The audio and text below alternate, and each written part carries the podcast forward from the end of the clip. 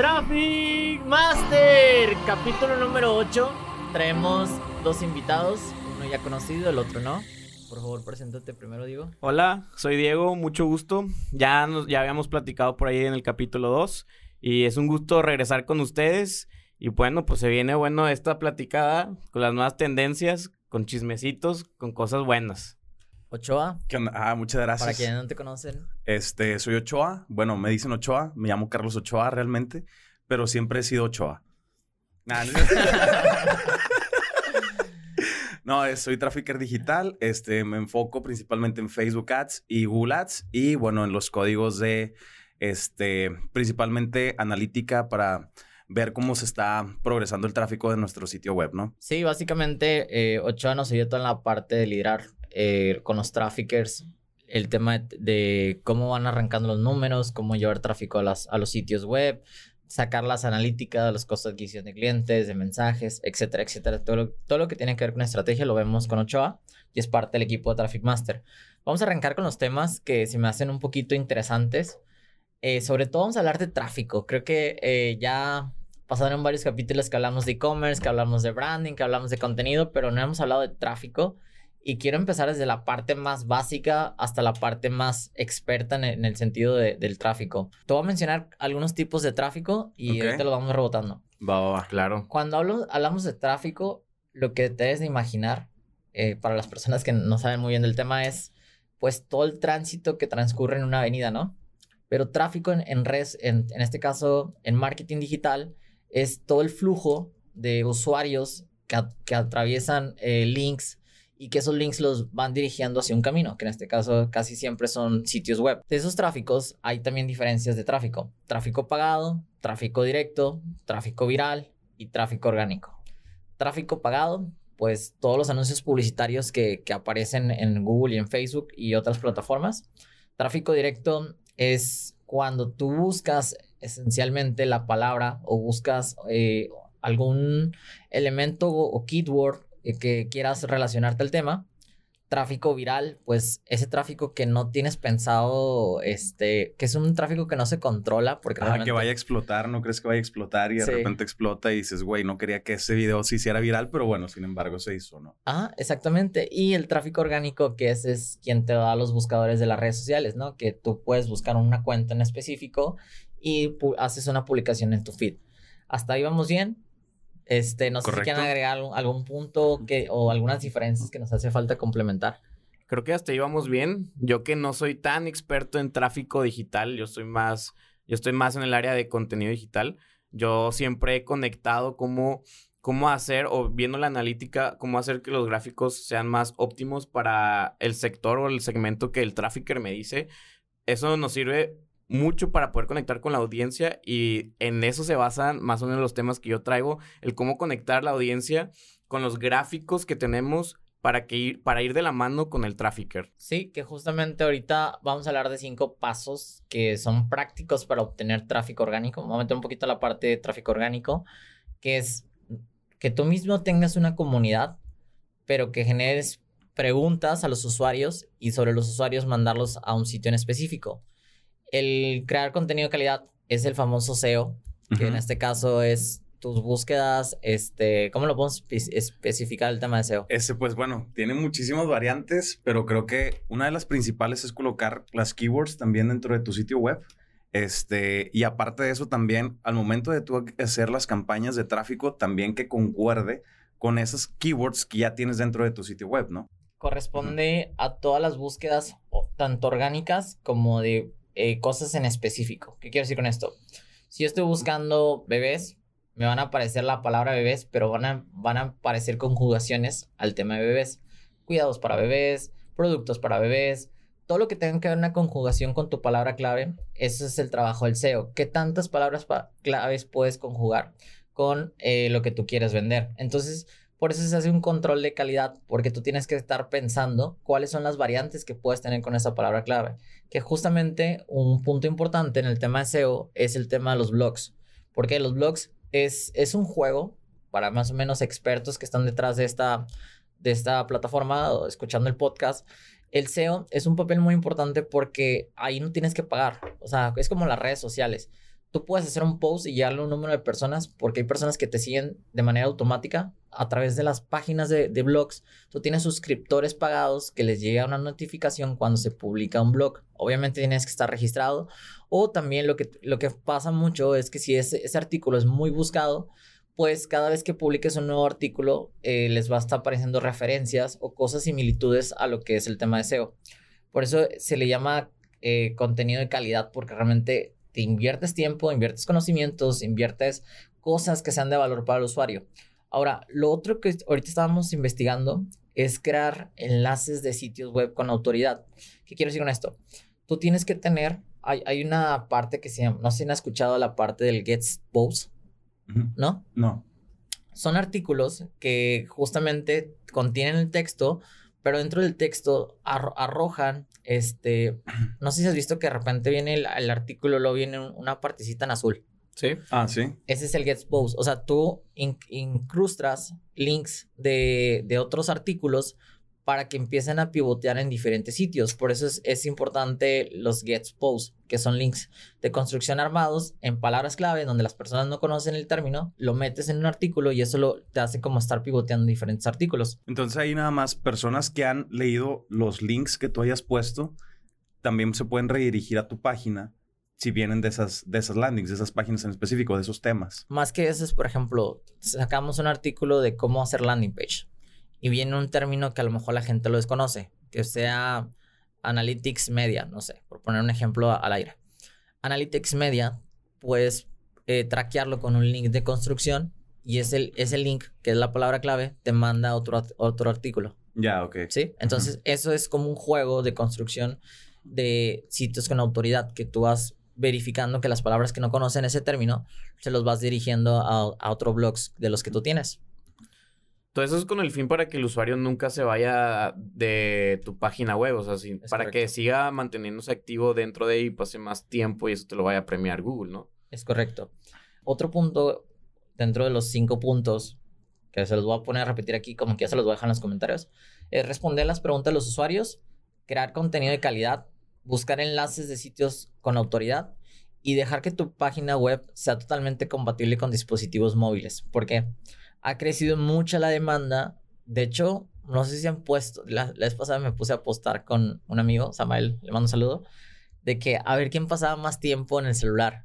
y el que, el que perdiera pagaba la cena. Entonces, güey, me sorprendió que eh, mi promedio está entre 4 o 5 horas. No sé cuánto. Diarias. Diarias. Diarias. No, has, checado ese cuánto no, es el promedio? la neta no he checado, güey, pero no quiero checar, güey. probablemente sea mucho. Sí, güey, probablemente sí. De 4 a. Yo creo que entre 5 y 6 horas, güey, aprox. Claro. ¿Y cuáles son las plataformas que ustedes creen que utilizan más? Ah, la neta creo que Instagram. Sinceramente creo que Instagram Yo es. también creo que entre TikTok Ah, bueno, TikTok e Instagram. Reels, ¿no? Prácticamente TikTok y Reels. ¿Sí sabías que... Eh, ¿Por qué Instagram es la más usada? De hecho, le dicen la plataforma tóxica. Ah, bueno, es, lo último que, es, que escuché de, que, de un artículo, pero a ver, ¿por qué es la más usada? Es la más usada porque a la gente le encanta el chisme. Ok. Entonces, al querer saber de otras personas, eh, quieren saber cuál es su día a día, este, que, que puede variar en diferentes términos, ¿no? Pero la funcionalidad donde más se utiliza dentro de Instagram no es ver posts. De hecho, ha bajado mucho la, la consistencia de ver posts, sino es ver las historias. Las historias están haciendo muy adictivas porque es un chisme, es estar entretenimiento diario y eso hace que eleve o sea, el tema de la dopamina, el tema de las emociones porque es, ah, mira lo que le pasó a esta chica, ¿sabes? Simón, y ahora todos lo suben a Instagram, ya nadie sube a Facebook, güey, nada más compartes memes en Facebook. Entonces ahí es donde está como que toda la concentración social, ¿no? Tu vida social ahorita está en Instagram. Es correcto. Y ahí es donde, por eso las personas están dando cuenta que hay que hacer micro contenidos, porque ya no estás viendo el contenido de tres minutos. De hecho, el contenido de tres minutos cada vez está bajando el, el, rating de ver el, el contenido completo, sino que estás viendo videos menos de un minuto.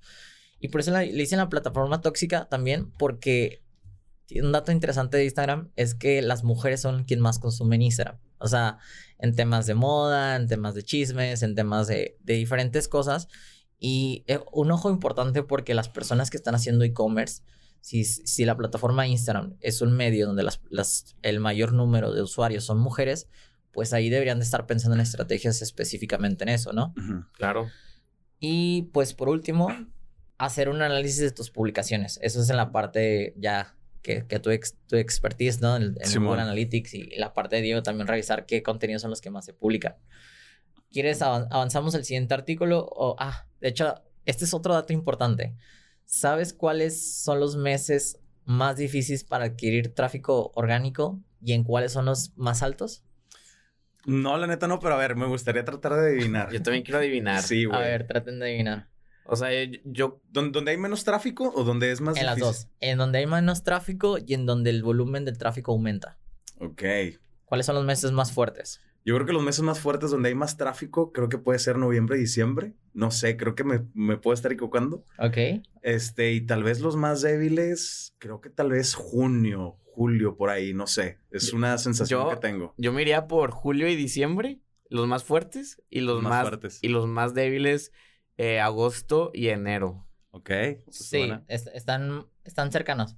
El mes más fuerte es, eh, de hecho, es un mes difícil para el, el tráfico pagado porque casi la mayoría de la gente invierte desde antes. O sea, como que ven que Ujú. Navidad no, o sea, ah, funge dos cosas. Una es estrategia para los productos de temporada, pero muchos apagan sus anuncios porque dicen, no, pues tengo que esperarme para el siguiente año, para la producción nueva, de los, los artículos nuevos que vienen, etcétera, etcétera. Ujú. Claro. Pero a nivel orgánico crece demasiado, porque el mayor consumo en las fiestas navideñas pasa, o sea, en las fiestas, no sé, ponte a pensar, siéndote en la mesa y, y analiza cuán- cuántas Sí. personas en la mesa están con el celular. Ah, todos están en Instagram. sí, Entonces, el nivel orgánico aumenta el porcentaje de visibilidad. Entonces, ahí es cuando deberían de aprovechar muchas empresas, si el nivel orgánico crece, empezar a postear más en fechas navideñas. Y pagar menos en esas fechas. Exactamente, y bajarle la intensidad de los anuncios pagados, porque los anuncios pagados ya, ya dan hueva o la mayoría de la gente ya gastó, hizo una inversión Ajá, sí, previamente. Claro.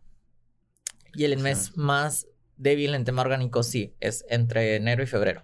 Ah, enero y febrero. Sí, ahí es donde aumentan todos los, los flujos de los ads pagados. Claro. Sí tiene mucho sentido porque es el momento en donde arrancas el año y quieres que todos vean todo el producto y no hay forma de que las personas lo puedan intensificar ya que todos pues probablemente ya están de regreso a un algo, o ya sea trabajo, ya sea clases, que no sé, tal vez te empiezas a desconectar y además están los propósitos de año nuevo que Sí. dura- te duran un mes, yo creo, y dices, no, usar menos el celular o ir más al Eh, gimnasio. no, y- en, en enero el gym se papea, güey. O sea, de las fechas más Sí. fuertes del gimnasio, claro. Sí. ¿Quieren que toquemos otro tema de ustedes? Los míos están más destinados a cómo crear contenido que sea consciente y que atrape a la audiencia, sobre todo a la, a la generación Z. Ok. Pero me gustaría ligarlo más. Primero darle la palabra a Ochoa para que hable sobre el tráfico pagado. Y yo después quiero conectar lo que él nos pueda contar de tráfico pagado con lo que las marcas están haciendo para hacer un tipo de conciencia de marketing digital, ya sea como desperdicios, ya sea como de crear la conciencia de el, el tipo de políticas que tienen, inclusive hasta los veganos tienen un, una- un tipo de campañas muy interesantes. De hecho, hay un video que, que es el que me atrapó para poder platicar sobre este tema. Entonces, me gustaría que primero se hablara del tráfico y después yo conectar estos temas de con cómo... el contenido. Ajá, exacto. Ok, va. Ya. Bueno, pues para comenzar con tráfico, me gustaría preguntarles primero, ¿qué es lo que consideran mejor en cuestión a transaccionar rápido? No reconocimiento de marca, no de que me conozcan, no de subir contenido. Tú como negocio quieres transaccionar rápido. ¿Por dónde te vas? ¿Facebook Ads? ¿Google Ads? ¿YouTube Ads? ¿LinkedIn Ads? Es muy buena pregunta. O sea, sé que muchos van a... La respuesta típica diría, depende del mercado, ¿no? Simón, sí. Pero creo que la plataforma que nunca falla para mí es Google. O sea, independientemente, Facebook tiene un grado de error porque tú puedes promocionar lo que tú quieras, pero si no le estás llevando al mercado adecuado no va a funcionar. Entonces, para mí, creo que Google es la plataforma más aterrizada en temas de tráfico. Yo también, o sea, yo no le copies a Brandon, güey. yo- lo que dijo él, no estudié. No, pues sí, No, tienen razón. O sea, yo creo que yo, yo también creería Google porque, pues, es lo primero que utilizas cuando necesitas algo, ¿no? O sea, ponerlo en Google de que, oye, necesito esto. Y en Facebook no, no he encontrado un buscador como que me diga, aquí están las respuestas a tus soluciones, ¿verdad? Ajá, exacto. Es que yo, bueno, en Facebook normalmente empiezas como que te top of the funnel de que me conocen, quién soy, qué es lo que estoy haciendo y pues ahí necesitas invertir en publicidad de reconocimiento de marca, en que te conozca la gente, todo ese show. Y acá en Google es más rápido, es más sencillo porque nada más es de que, oye, estás buscando tal producto, tú pusiste tal producto, tal keyword, aquí está. Ahí está dentro de las primeras cinco opciones, por así decirlo.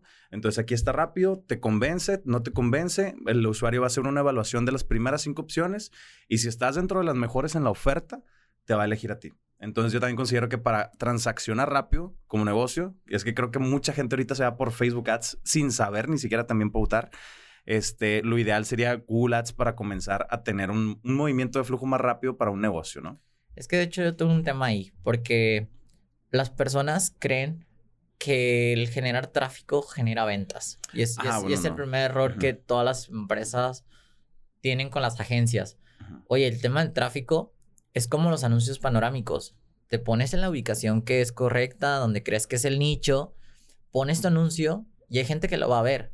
Pero de que lo va a ver a que lo va a comprar es una decisión que tienes que validar con que la marca sea realmente importante, que tenga eh, cierto social proof, todo esto que involucra a la cuestión de la venta. Y creo que hay un, un tema erróneo que las mismas agencias cometen en querer prometer ventas cuando por tráfico realmente es, la función del tráfico solamente es anunciarte en, o sea, un nicho que crees que te va a funcionar, pero realmente es un reconocimiento del anuncio. Así es. O sea, no es, no es que el anuncio haga que compres, sino que el anuncio te muestra en el momento y, cu- o sea, cuenta que es como, yo pongo un anuncio en Monterrey, en, las, en la zona donde son las zonas de los más ricos. Puede que el anuncio sea muy bueno, el anuncio panorámico, pero si no es un anuncio que todavía le, tenga un reconocimiento de marca fuerte, por más que bonito esté el anuncio, no va a funcionar. Lo que hace el anuncio es que te recuerda a esa marca y está presente hasta el momento en el que transide un- una Un serie, de, tiempo y una serie de procesos de que, oye, oye, ya me recomendó un amigo, vi el anuncio panorámico, este, la verdad yo lo busqué por internet. O sea, como que hay un proceso de investigación sobre ese anuncio que después ya viene la validez de la compra. Que, que muchas agencias cometen el error de, oye, yo te hago el tráfico y te prometo 30 ventas. Ese es un error muy común en las agencias que, que prometen resultados cuando la ideal, lo ideal debería ser, oye, aquí está el anuncio, yo te estoy poniendo en la zona que tú crees que es la mejor zona, en la ubicación, la segmentación, tal, tal, todos los detalles que necesitas para hacer un anuncio efectivo. Pero de ahí a que compren, hay una otra serie de procesos psicológicos que necesitas trabajar, ¿no? Sí, y creo que también ahí, de hecho, creo que de- de ahí viene mucha mala reputación de las agencias, porque prometen de más este, y entregan de menos. El detalle aquí es cómo tú también educas al cliente para que logre entender que tú estás, por decir, llevando tráfico. O sea, ya el proceso de venta y de convencimiento del cliente le toca al negocio. Bueno, yo creo que como agencia, dependiendo del servicio que estés ofreciendo totalmente y el que hayas cotizado, sin embargo, creo que tenemos una labor y eso es de lo que estaba leyendo justamente ahorita, que es hacer consciente a las marcas que tienen que tener un branding con conciencia, ¿no? No puedes decir como, ah, a mí no me importan los animales por eso vendo carne y así. Pero es muy diferente como las personas que se dedican a los restaurantes veganos que tienen la conciencia de que son eco-friendly, de que cuidan a los animales. Entonces, a las generaciones van viendo esa transparencia de marca y hace que genere más confianza en ellas. Entonces, cualquier anuncio que vayas a hacer con ellos va relacionado. Bueno, yo desde mi área de los gráficos, acorde, acordando a su segmentación, haría un gráfico acorde con ese pensamiento y, ese tipo que puedes inculcar hacia, la, hacia las audiencias. Eso pasa mucho con los memes. Digo, ya habíamos hablado de eso, pero a, a eso, eso es lo que provocan, que psicológicamente ayuden a la audiencia a poder conectar más con la marca porque les genera un cierto, un- una risa, un, un grado de confianza que dicen, ok, te voy a comprar. Y entonces nosotros como agencia tenemos que decirle al cliente que esto es todo un panorama grande, ¿no? Que no solamente es tráfico, y que no solamente van a ser leads que te van a convertir. Porque sí, existe todavía lo del CRM de los vendedores, que hagan bien su, su trabajo, que traten bien al cliente, pero también existe todos esos, esos valores que es de proyectar en un gráfico, ya sea un video o ya sea un, este, un diseño gráfico, un póster o algo así, que debes de advertirle al cliente que si él no los tiene o si no, o si no, pues va, pues, digo, además de que puede ser un upsell muy bueno, este, debes advertirle que no, no va a funcionar al 100% la campaña publicitaria si no tiene todos los elementos eh, y van trabajando en sintonía. Regresando a la parte de tráfico, este, trae otro dato interesante, que es un dato que nadie, no sé si lo han tocado, pero ahorita lo estuve investigando, es que habla de que el 40% del tráfico en Internet es causado por bots maliciosos. Sí, lo he escuchado. Lo he escuchado y me ha tocado, ¿no? sí, güey, sí. No, sí, eso, eso está del nabo. Este... Pero ¿cómo funciona eso? Bueno, digo, también haciendo el reconocimiento a Ever, un nuevo integrante de Traffic Masters, nos vino y explicó este, que debemos de mejorar ciertas eh, cuestiones de ciberseguridad dentro de las, dentro de las páginas de nuestros clientes, porque hay muchos bots este, que entran en automático a los sitios de WordPress, o sea, como que en la entrada, ¿no? De que como que en el index, por así decirlo. Y después de eso, este, buscan la manera de hackearte y ponen publicidad dentro de tu página, güey, y bloquean el IP local de donde tú estás para que no te des cuenta de esa publicidad que están mandando dentro de tu página y al final de cuentas esos, esos bots o bueno, las personas que programan esos bots están ganando dinero con esa publicidad que están mostrando, pero pues tú te estás empinando, güey, y te están, o sea, literalmente empinando en, en cuestión de tráfico digital porque están enviando, o sea, a la gente que, que, tú quieres que realice acciones dentro de tu negocio a otro lado, güey. O sea, por eso, no sé si les ha pasado que de repente sale mucho, entras, no sé, quieres ver una película online y no tienes Netflix, güey, y te sale el caliente cada rato, güey. Bueno, todo eso tiene que ver también por eso, güey, ¿sabes? Entonces, a mí se me hace muy interesante el tema porque muchas de las veces no te das cuenta que eso está pasando en tu negocio, estás perdiendo clics, estás perdiendo clientes, estás perdiendo ventas y no sabes por qué. Entonces, como que, güey, está sesgado, güey. No, y aparte también una parte importante y creo que muchas, de hecho muchos marqueteros o tráficos lo van a ver. Cuando tú verificas el tráfico de lo que te dice el administrador de anuncios a lo que te dice realmente la web, ah, sí. hay una gran diferencia. Hay un como un 25%, 30% realmente de analítica no precisa porque te dice, oye, entran 230, pero en tu web revisas ya hay 180. Y de esos 180, todavía tienes que verificar que tengas un CapChat para tener seguridad. De hay personas también, hay webs en donde les pagan por llenar datos. O sea... Damn. ¿Por qué? Porque si le pagan por llenar datos, a ti te cuesta esa publicidad. Entonces, todo eso hay que estar poniendo filtros y, vienen varios, ¿cuáles serían los filtros para poder cuidarte de eso? Tener el CapChat y tener eh, campos obligatorios en donde sean que a la misma persona le, o sea, el, bot malicioso o la persona no que... pueda pasar. O sea, que le dé huevo a llenar un formulario largo. Una sería eso, tener un formulario largo con temas precisos y este, ese es el primer primero. El segundo, tener lo que tú mencionas, la ciberseguridad, o sea, que los, los leads que entren no entren publicidad engañosa dentro de tu web. Y el tercero sería que realmente tengas varios procesos de revisión, porque este también es pasa de que, oye, se registraron, pero de ahí, ¿qué pasó? O sea, no, no sigue una, una secuencia a lo mejor de un, de un carrito. O sea, no, no tienes una automatización creada, ¿no? Exactamente. Entonces, esos son los tres pasos que yo recomiendo para evitar que te puedan, este, pues sí, o sea, que te estén robando información, que te estén llegando leads basura, porque también pasa eso, llegan leads basura, sobre todo en Google. O sea, nos ha pasado de que de que páginas nos han registrado sus datos que no son realmente verídicas, entonces hay que estar revisando y poniéndole cada vez más seguridad a esas páginas, ¿no? Nada más ahí, bueno, es que tienes razón, nada más que no crees que sería más molesto para el usuario común tener que pasar por todos esos pasos. O sea, ¿cómo podemos eliminar a los bots sin causar molestias al, al usuario, güey, final? Pues es que es es complicado, güey. O sea, yo, creo que para eso tendríamos que traer a Ever que nos explique más, más, sobre ciberseguridad, sobre cómo cuidar, eh, no sé si se le pueda decir los backend o los frontend, o sea, cuidar todas las, las partes de la, de la página web, que pues no sé si es si con un CAPTCHA y con los campos obligatorios sea suficiente. Sea, ajá, realmente sea suficiente. Yo creo que sería muy buena pregunta para... Para Ever. Para Ever o algún experto que quiera venir a platicar sobre seguridad de páginas web. Bueno, yo sí quería tocar algo. Bueno, es un tema ya medio sonado y medio no. O sea, creo que ya estamos pasando como que ese auge, pero sí se me hace importante tocarlo de todas maneras. Y es el pixel de Facebook. Ok. ¿Crees que ya va a terminar completamente? ¿Crees que con el API de conversiones va, va, a ser lo siguiente o es ambas? ¿Cómo ves todo este sistema también de privacidad implementado nuevo por, por Apple? ¿Qué, ¿Cuál es tu opinión al respecto?